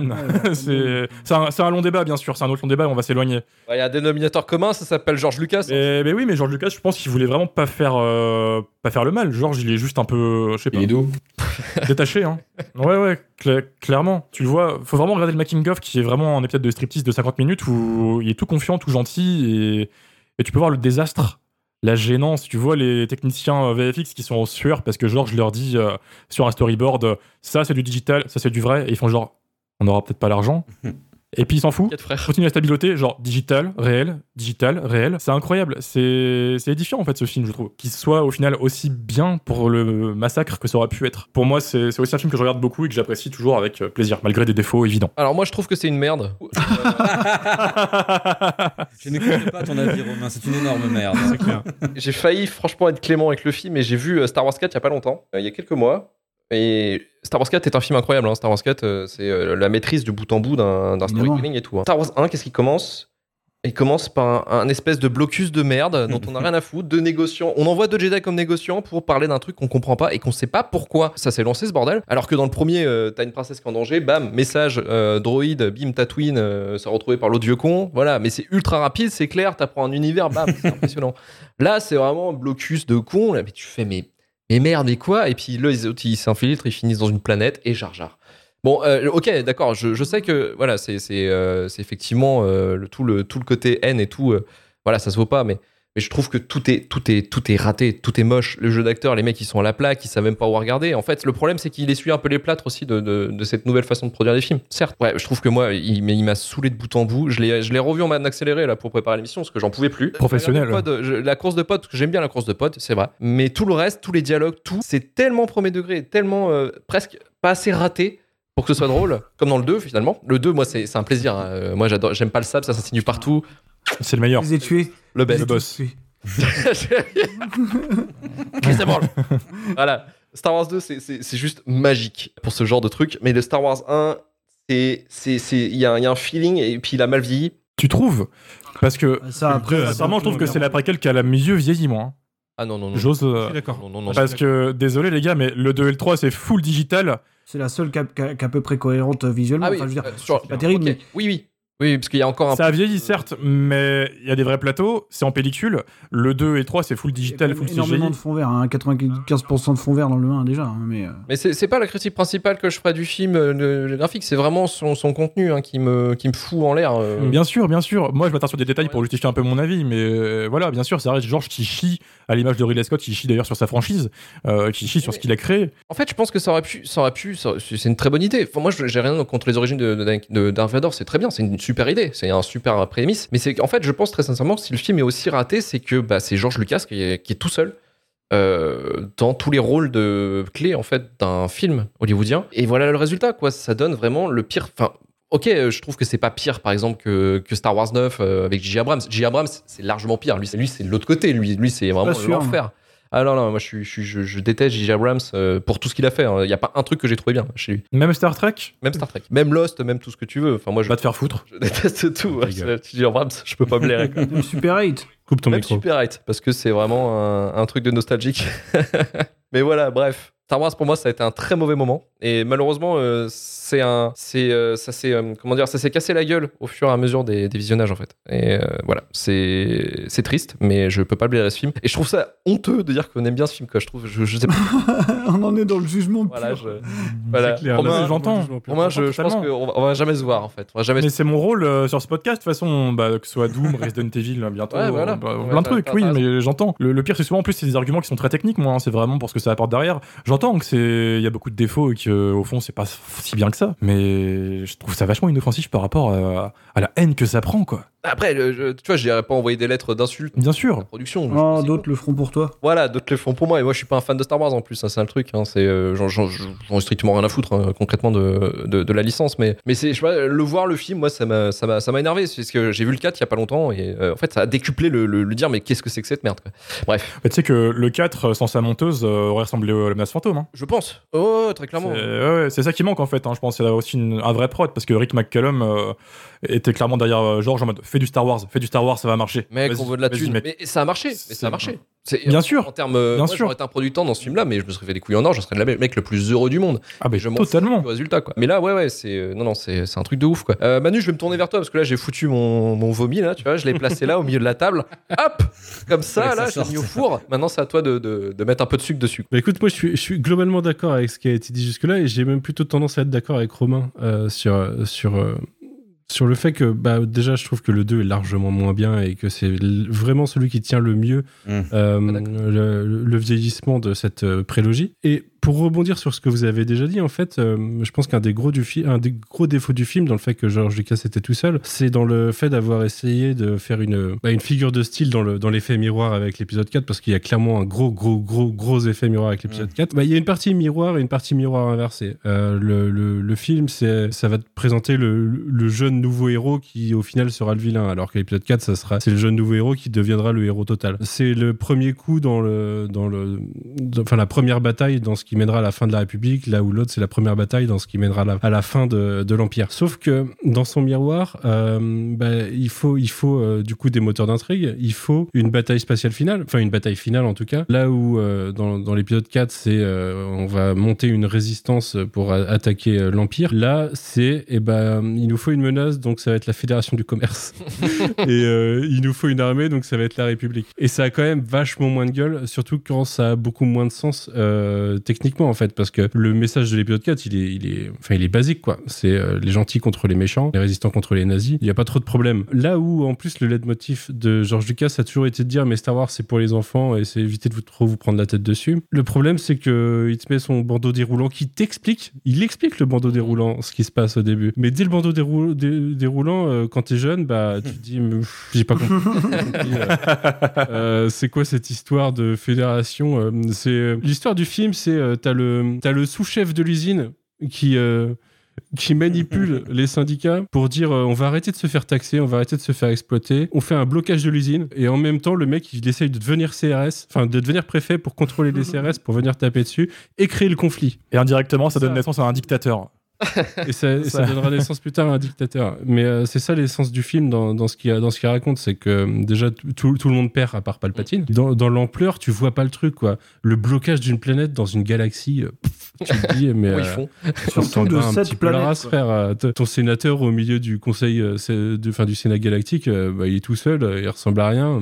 Je pense que vous avez moyen, même sans sans trop vous prendre la tête, d'intervenir à minima sans qu'il y ait besoin de coups politiques de ouf derrière et de C'est vrai que les robots sont un peu cons en face aussi, hein, faut pas se mentir. Ils, euh. ils, ont, ils ont le comic relief en plus, ils sont oui, nous sommes des robots, nous sommes complètement cons. Roger, Roger. Roger, Roger. D'ailleurs, j'en ai, j'en ai, parce que je parlais de Dave Filoni en podcast il y a quelques jours euh, pour, euh, pour Rider de République.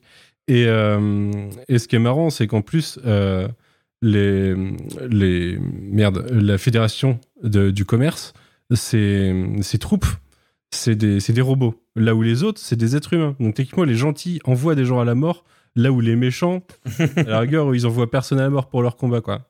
Donc il y a, en plus, il y a un côté moral dans la guerre euh, sur l'ensemble de cette prélogie où le, la charge morale est inversée quoi entre les gentils et les, ce qui serait les gentils et les méchants. Moi en plus, il y, a un, il y a un truc par rapport à ce film. Je l'ai pas aimé pendant très longtemps euh, comme euh, l'épisode 2 et l'épisode 2 je l'aime toujours pas d'ailleurs. Oh là là, revois-le. Je peux pas dire que j'aime l'épisode. Non, non, non. Je peux même pas dire que j'aime l'épisode 1. Mais la, la, prélogie dans son ensemble, euh, ayant regardé euh, The Clone Wars et Rebels euh, l'année dernière, The Clone Wars vraiment vient donner du corps à toute l'intrigue politique et toutes les intrigues qui parsèment la prélogie. Et c'est ce qui manque à, c'est ce qui manque à la prélogie malheureusement. Tu peux pas dire voilà j'ai fait une série pour fixer le problème du film, tu vois. Enfin au bout d'un moment. Non non non. Mais ce que je veux dire c'est que l'histoire de Lucas euh, comme il dit, il en a peut-être fait un peu trop. Enfin, elle a besoin de, de substance pour se donner. Elle a besoin de contexte, surtout. Et là, elle a, et là, elle a deux heures, quoi. Elle il a deux heures et, euh, et il fallait faire un truc simple comme l'épisode 4. L'épisode 4 est très très simple scénaristiquement. Et il en est efficace. Oui, il est efficace, ouais. Là, ça part dans tous les sens et euh, tu te dis. et encore, l'épisode 2, pour moi, est encore un beaucoup plus gros bordel avec toutes les histoires de de, de, la création des clones et tout quoi. Doku, la friend zone d'Anakin, tout ça. C'est vraiment un, un, enfer. Et vraiment là-dessus, c'est le fait d'avoir euh, une, une, série de cette saison qui vient de donner du contexte et du corps à tous les intervenants, permet d'apprécier le truc. Ce qui prouve bien qu'à la base, le projet est un, un, petit peu bancal quoi. Après, euh, pareil que Romain, j'adore la, la, course de Podracer, j'adore le, le, combat avec Darth Maul. Et même les midi-chloriens, euh, ce qui ne m'emmerde pas avec les midi-chloriens, si c'est que pour moi, à travers toute l'œuvre de Star Wars, euh, toute confondue, peut-être, enfin vraiment si on considère l'ensemble, la force est traitée sous beaucoup d'aspects, sous vraiment des aspects euh, euh, mystiques, euh, enfin presque de la, mythologie hindouiste, de la mythologie chrétienne. Et là, c'est l'aspect de la science, tu vois. Il y a un regard sur une force qui semble nous dépasser. Là, le regard est scientifique, mais ouais. ça, pour moi, ça invalide pas le reste en fait. Donc les midi-chloriens, oui, ça fait, ça fait chier les gens, mais au final, c'est qu'un détail parmi une interprétation de la force. ça revient quasiment jamais, quoi. Oh, c'est jamais réutilisé les midi-chloriens. Ouais, ça, c'était l'argument pris facile. Hein. Il mm. y a une haine un peu trop grosse, pour ça que je comprends pas en vrai. C'est facile. Marvin, de ton côté? En fait, moi j'ai un peu plus de 31 ans, donc il faut se rappeler que pour le, le, meilleur et pour le pire, cette prélogie c'est la nôtre. Quoi. Mais j'ai Pardon, hein, c'est bon. J'ai dit pour le meilleur et pour le pire, tu vois, c'est la première fois qu'on pouvait voir un Star Wars en salle qui n'était pas une ressortie dégueulasse. Euh... Modifiée, ouais. Hein, on, sait, on, on, sait de quoi on parle. George Lucas avait pas réalisé de film hein, de toute façon depuis euh, Un Nouvel Espoir en fait. Ouais. Donc faut pas non plus minimiser le fait que George Lucas ait été un moment dans sa carrière un très bon réalisateur et même un monteur assez compétent. Euh, je pense que THX 1138 et American Graffiti euh, peuvent, en, peuvent en témoigner. Ouais, American Graffiti, un très bon film. Ouais c'est vrai qu'il avait sa femme sur le montage de, de, Star Wars épisode 4 et que ça l'a beaucoup aidé. Il y avait quelque chose d'un peu suicidaire, je pense, à retourner prendre en main euh, sa saga qui était entre-temps devenu quand même, faut pas l'oublier, le doudou transitionnel ultime euh, de d'à peu près tous les geeks, gros guillemets, et qui avait engendré un des fandoms les plus décérébrés de l'histoire quand même, euh, au moins dans sa minorité visible. Non, non, mais vraiment. Donc il y avait vraiment quelque chose d'un peu suicidaire à s'attaquer à ça. Il a eu le mérite de s'y attaquer. Ceci étant dit, euh, il a quand même, je pense, résolu quelques problématiques, réussi à mener à bien certains objectifs. C'est-à-dire que George Lucas, c'est quand même un espèce d'avant-gardiste. Il l'a toujours été. Il le sera jusqu'au bout. Donc de manière technologique, quoi. Hein, tu vois, il y a tout l'apport du fond vert. Alors on aime ou on déteste. Et effectivement, ça a pris un sacré coup dans la gueule parce qu'il faut pas oublier que c'était une technologie émergente quand même à la sortie du film.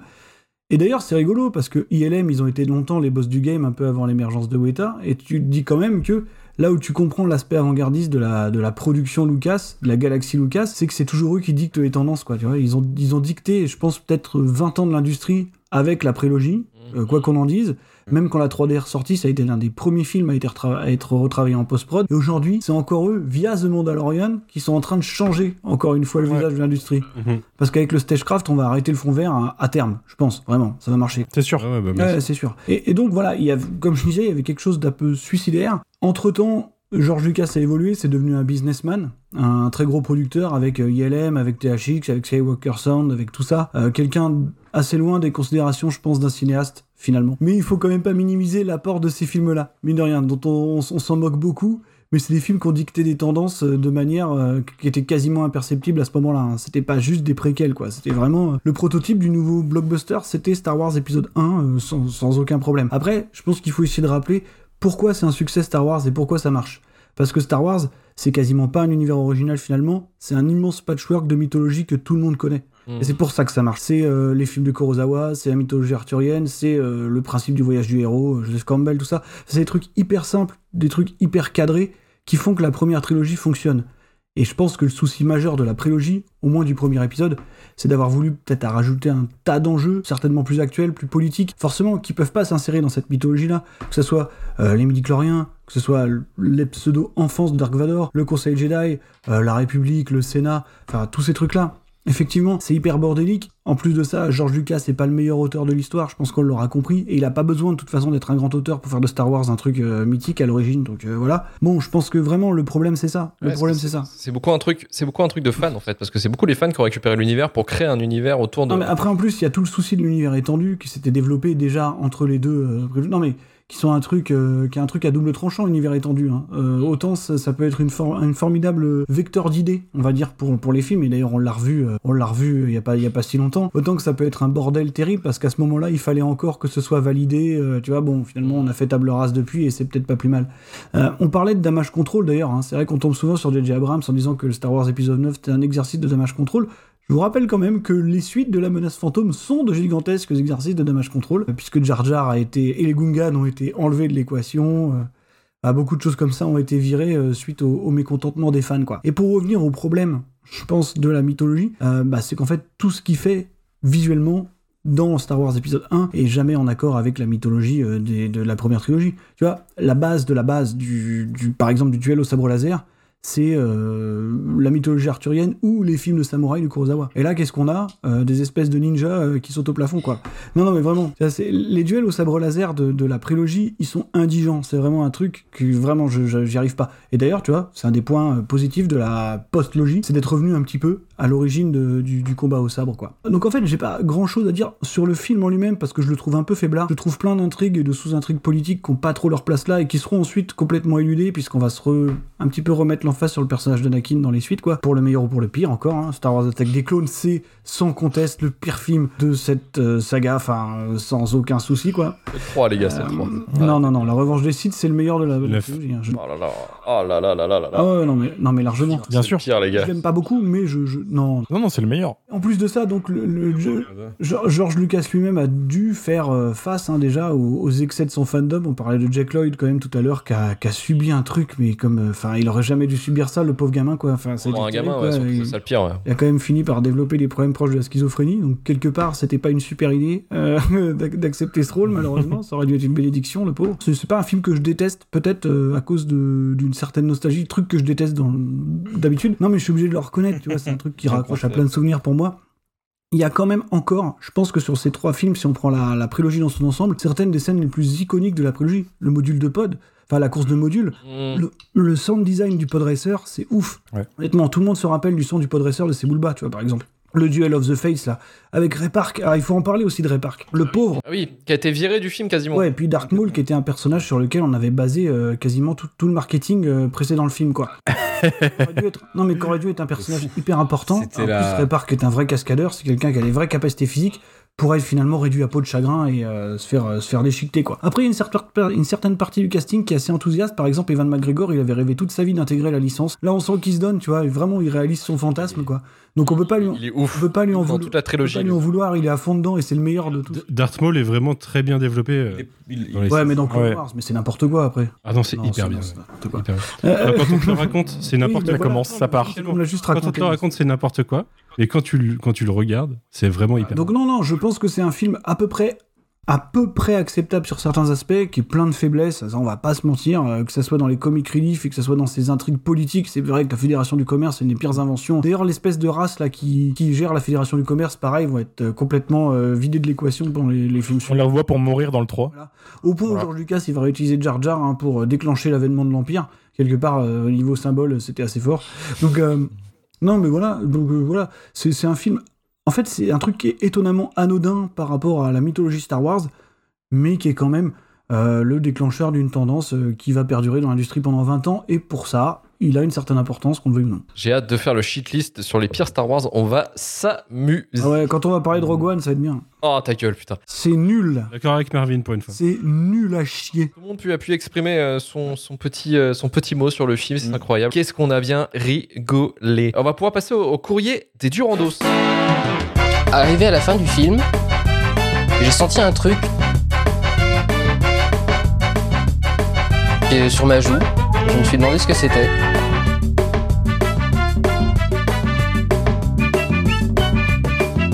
Et je me suis rendu compte que j'étais en train de pleurer d'admiration devant Lucie. Je vais te fumer. Le courrier des Durandos, c'est le moment de nos auditeurs pour partager leur pire pétard mouillé selon eux. Et on va commencer sur Twitter avec Inigo Gonzalez qui nous dit que la trilogie du Hobbit pourrait être très bien placée. Il y a aussi le Monsterverse qui avait essayé de lancer Universal avec le remake de la momie. Ah, c'est pas le Monsterverse, c'est le Dark Universe. Ouais, c'est le Dark Universe. Ouais. Ah, c'est pas un pétard mouillé, hein. Est-ce que c'est un pétard mouillé s'il y a rien qui est sorti pétard mouillé, c'est personne n'attendait ça. Un crash plutôt, peut-être un crash de Ah ouais, je pense que, honnêtement, est-ce que quelqu'un attendait la momie avec Tom Cruise là? Non. mais avant ça, il y avait Dracula Untold qui était déjà le lancement, le premier lancement de- Terrible, de, Dark terrible. Universe. Machette Beer nous dit Star Wars 7. Non, Star Wars 7 est un, est un bon film. Ah, C'est un bon film. Pardon, je- j'ai du mal à entendre Marvin. C'est un, c'est un, c'est un très bon film, c'est que- c'est un truc qui prend sa mythologie comme il faut et qui en fait ce qu'il doit C'est faire. fonctionnel. Non, trompé. Oh putain, il va y avoir des épisodes de Star Wars là qui vont sortir plus tard là. Ouh là là là là, ça va être sympa. Il y en a un qui a eu bien raison, c'est Stéphane Boulet. Si ça concerne aussi les podcasteurs ciné, je vote Marvin. Mais lui, euh, faut le cancel. Cancel, euh, cancel papa. Cancel, cancel Stéphane Boulet. Me, Myself and I. J'ai un souvenir ému d'être allé voir au cinéma plein d'espoir un Donjon et Dragon avec Jeremy Irons. Oh merde. merde. Oh là là là là là là. Ouais, ouais, ouais. ouais Oh le cauchemar fiévreux. Bah, du coup, pour lui, ici, c'était un pétard mouillé a priori, mais il, il- il devait pas être beaucoup à l'attendre. Ah, peut-être, hein. Peut-être, hein. Il y a peut-être un crack qui l'attendait. Hein. HK nous dit Je ne sais absolument pas pourquoi je m'étais tant hypé pour ce film, mais je dirais Beowulf. Pas le Zemeckis, mais le nanar avec Christophe Lambert. Oh non Quel enfer ce Alors là, c'est pas pétard mouillé, c'est toi qui as besoin d'aide, je pense. Et Il y a des gens qui se sont hypés pour Je me souviens que je l'ai vu en le louant en VHS. Il est tout court, en fait. Avec la grosse techno là. Ah, mais c'est un, film pur, pur produit des années Monde de 90. salto hein. C'est- infini. c'est hein. C'est euh, Mortal Kombat euh, complètement à la. à la- dû rester. Euh, sinon, en vrai, pétard mouillé, le Da Vinci Code, Star Wars 7 et surtout le 9. Euh, da Vinci Code, vous l'attendiez ou pas? Parce qu'il est nul, hein, mais. non. Da Vinci Code, je l'avais lu en livre et le film est carrément nul à côté du livre en plus. Il, il change pas mal de trucs et du coup, ça... alors déjà, c'est, c'est, de la littérature blockbuster. Oui, oui. hein. C'est pas, c'est pas forcément de la grande grande littérature, mais c'est de la bonne littérature qui se lit bien. Ah, c'est vrai qu'il y a euh, Floby One qui nous cite Avengers Endgame. Ouais. Parce qu'il fallait faire un point Marvel ce soir. Euh, Manu n'avait pas son t-shirt, je savais pas comment. euh, c'est marrant parce que je, je lis son avis et en fait, euh, c'est ce qui fait que moi je trouve que c'est le contraire. C'est que Infinity Ah. War a, a des faux enjeux en fait. C'est-à-dire qu'à la fin, bah, ce qui se passe, tu sais que c'est que la moitié d'un film et que ça va être inversé dans le prochain. Donc pour moi, euh, il m'a laissé un peu froid Infinity War. Et si tu prends du recul et que tu. Peut-être que si tu, hum, tu te places comme étant un spectateur lambda qui a aucune culture comics, peut-être que tu y crois un petit peu. J'ai Ouais. du mal à y croire aussi moi-même, mais. Euh, même dans, un, enfin, dans une logique de prod où t'as les, t'as les films d'après avec les héros qui sont morts qui sont déjà annoncés.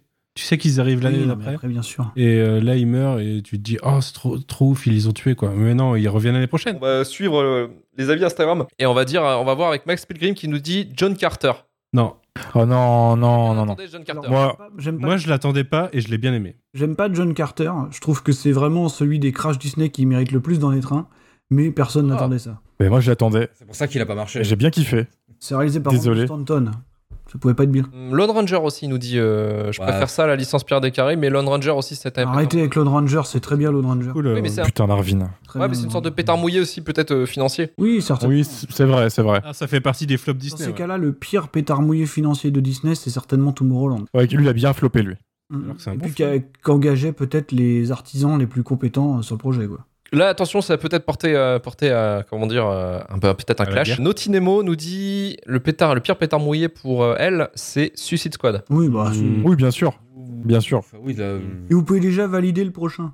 le prochain. Euh, ah, le 2 L'audace. Le James Gunn. Pour moi, s'il se foire, ça sera un plus gros pétard mouillé que le premier qui annonçait déjà que ça allait être de la merde. Mm. Mais est-ce qu'on peut dire que James Gunn, c'est un pétard mouillé? Oh là là là là là là. c'est dur. C'est dur. Non, peut-être réalisateur overhypé. Après Horribilis et euh, éventuellement Super, déjà j'ai du mal, mais bon, ah, sans déconner quoi. On a Yann Bernard Production qui nous dit Eragon. euh, oui et non, parce que c'était pas si attendu que ça. En Ah, fait. ah, tu sais que je suis surpris de voir beaucoup de gens le citer parce que j'ai l'impression que. c'est- Bah, moi j'ai- je- j'ai absolument pas lu le bouquin ou quoi que ce soit, mais il y avait une grosse commu autour d'Eragon et a priori ça a été une vraie déception quoi. Ouais, ouais. Ça, beaucoup, ça a choqué beaucoup de pas mal, pas mal de monde. hein. Alors que nous, tu vois, quand on était gamin, on connaissait Cœur de Dragon et tout. C'est vrai que Eragon, ça aurait peut-être dû être le nouveau Cœur de Dragon quelque part. Avec un gros cast dans le film qui sert à rien. Jeremy Iron, John Malkovich. Sur là pour payer des impôts, c'est la tristesse ce film. Euh, Lily Nelson nous dit Tron l'héritage. Non, non, il est bien, lui, vraiment. C'est pas Il mal. est sous-estimé, Oh, il est pas mauvais. hein. Non, non, les gars. C'est pas mal, Tron de l'héritage. On va s'insulter, allez. c'est- C'est beau. Non, mais c'est beau. Non, il- c'est- beau, il y a une belle C'est musique. pas mal, Tron Et, euh, l'héritage. Après, moi j'en ai rien à branler de Tron, à l'origine. Ok. Moi, je suis d'accord avec toi, jouer. tu C'est pour ça que j'ai jamais maté le 2, du coup. Et on nous dit pour finir, Daniel Leduc nous dit euh, Waterworld. Pas faux. Ouais, ouais. Euh, Et là, c'est dans les ouais. deux sens. Hein, Ouais, c'est putain, euh, c'est très mouillé, du coup. ouais, c'est très mouillé. C'est vrai que c'est très. Ah oui, ah, ça doit être un jeu de mots avec l'eau. Euh, Ah, non, Mais non, en vrai, par contre, c'est pertinent parce que c'était c'était annoncé comme un truc monstrueux et ça. Je sais pas, je crois qu'il est pas rentré du tout, qu'il a floppé et que les gens ont pas compris. Hein. Pas possible. Ouais, mais je crois que c'est un bon pétard mouillé. Euh, je vais juste euh, clôturer la courrier d'endurance en vous demandant quel a été le, le pire pétard mouillé de la sélection. Prometheus. Prometheus. Prometheus, ouais. Prometheus. Prometheus aussi. Marvin Euh, alors, Prometheus est le pire film. Euh, après, en termes d'attente, résultat, je pense que c'est Blade Runner 2049. Aucune attente pour Prometheus, absolument zéro. J'avais plus d'attente pour Prometheus, justement. Et c'est Prometheus, le grand loser de cette soirée.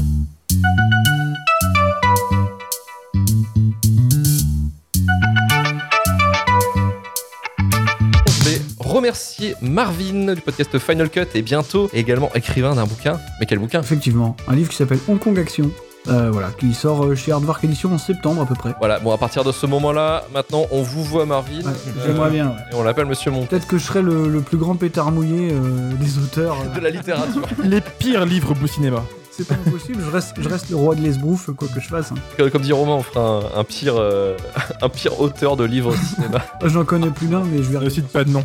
Ne cite surtout pas de nom. Allez, euh, merci en tout cas aussi à, à Romain de la chaîne Twitch euh, Ramen Rider, le, le spécialiste des jeux de billes. Un plaisir, un plaisir.